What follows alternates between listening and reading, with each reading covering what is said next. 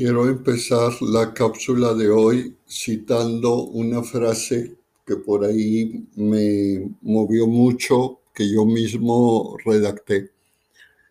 La vida hay que disfrutarla al máximo, liberándolos de todo aquello que nos limita, como algunos juicios, creencias y acciones. ¿Queremos disfrutar la vida? Pregúntate, ¿Qué tanto caso le hago a los juicios propios y a los juicios que los demás hacen de mí?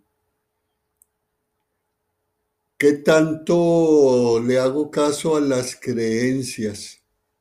Recordando o conociendo que las creencias son lo que pudiéramos llamar tradiciones que no tienen fundamento científico, pero que las personas las aceptan como algo eh, que es válido. O qué tanto me apego a acciones que, qué tanto me apego a las acciones que estoy acostumbrado a hacer y que no soy capaz de tener apertura a nuevas acciones. A lo que voy es a esto. La vida la queremos disfrutar, pero si vivimos atados a los juicios, vamos a vivir más que liberados, vamos a vivir presos. ¿Por qué? Porque le hacemos juicios a los demás o nos hacemos juicios a nosotros mismos. Sí, algo que se nos dificulta hacer y el primer juicio que tenemos es, ¿por qué no lo puedo hacer? No soy capaz de hacerlo. Este, bien me dijeron que no iba a ser capaz de hacerlo. Y, y así empezamos a elaborar un montón de juicios alrededor de esa incapacidad o de esa falla que nos está impidiendo hacer algo.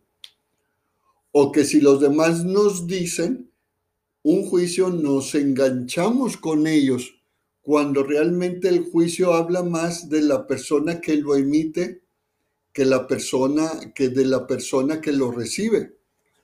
¿Sí? ¿Qué tan atados estamos a esa clase de juicios? Que si los demás nos dicen es que eres un un burlista, pues no te enganches acuérdate que los juicios van a hablar mal de la persona que los elabora. Incluso tú mismo piensa, los juicios que tú haces están hablando más de ti que de la persona que estás observando o criticando. Si quieres una vida liberada, liberada o quieres una vida para disfrutar, ¿qué tan atado estás a las creencias? Ah, es que, es que dicen que si pasas por debajo de una escalera te va a ir mal todo el día o toda la vida. O que si quiebras un espejo te van a hacer siete años de mala suerte.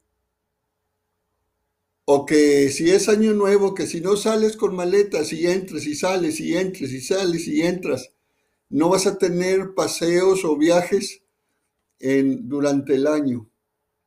Son creencias no hay ninguna prueba científica que a fuerzas tenga que suceder eso. Y sin embargo, estamos atados. Se nos quiebra un espejo y empezamos con los juicios de que, ching, ya siete años de mala suerte, ¿qué voy a hacer? Y que no sé qué. O empiezan los demás, ¿cómo se te ocurrió romper el espejo? No sabes que son años de mala suerte. Y nos quedamos con eso atamos nuestra vida a esa creencia, cuando simplemente es una creencia, no tiene fundamento científico, no tienes por qué darle el valor de algo verídico, de algo que es válido. Y en las acciones igual.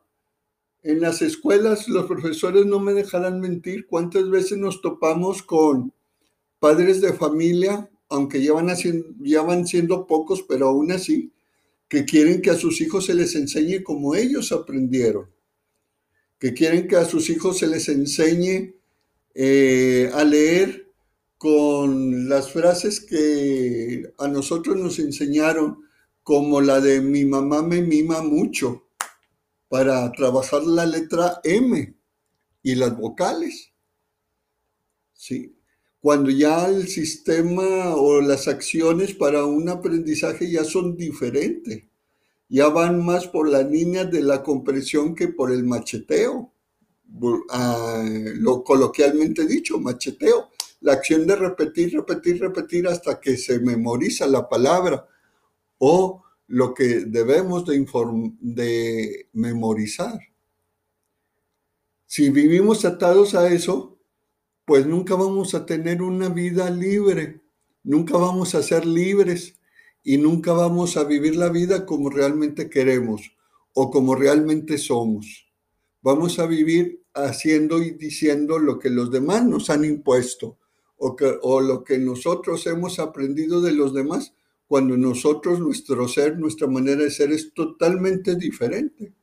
El ser callado, reservado, no quiere decir que seas una persona mala o el ser tan despapalle, tan desmadroso como por ahí pueden decir, este, no quiere decir que seas una persona, persona negativa. Claro, está la otra, la otra regla, el otro principio. Todo en exceso va a causar un daño. Dice, nada en exceso, todo con medida. Equilibrar. Sí, ese es el equilibrio que debemos tener. Ese es la inteligencia que debemos aplicar a nuestras acciones, a nuestras emociones, porque nuestras emociones son las que nos llevan a actuar. Y si tenemos esa inteligencia en las emociones, nuestro actuar va a ser equilibrado. Atrévete a ser libre, a vivir la vida y cuestiónate. ¿Quiero una vida para disfrutarla al máximo? ¿Qué tan atado estoy a los juicios, a las creencias, o a las acciones del pasado para poder liberarme de ellas y tener una vida libre y plena.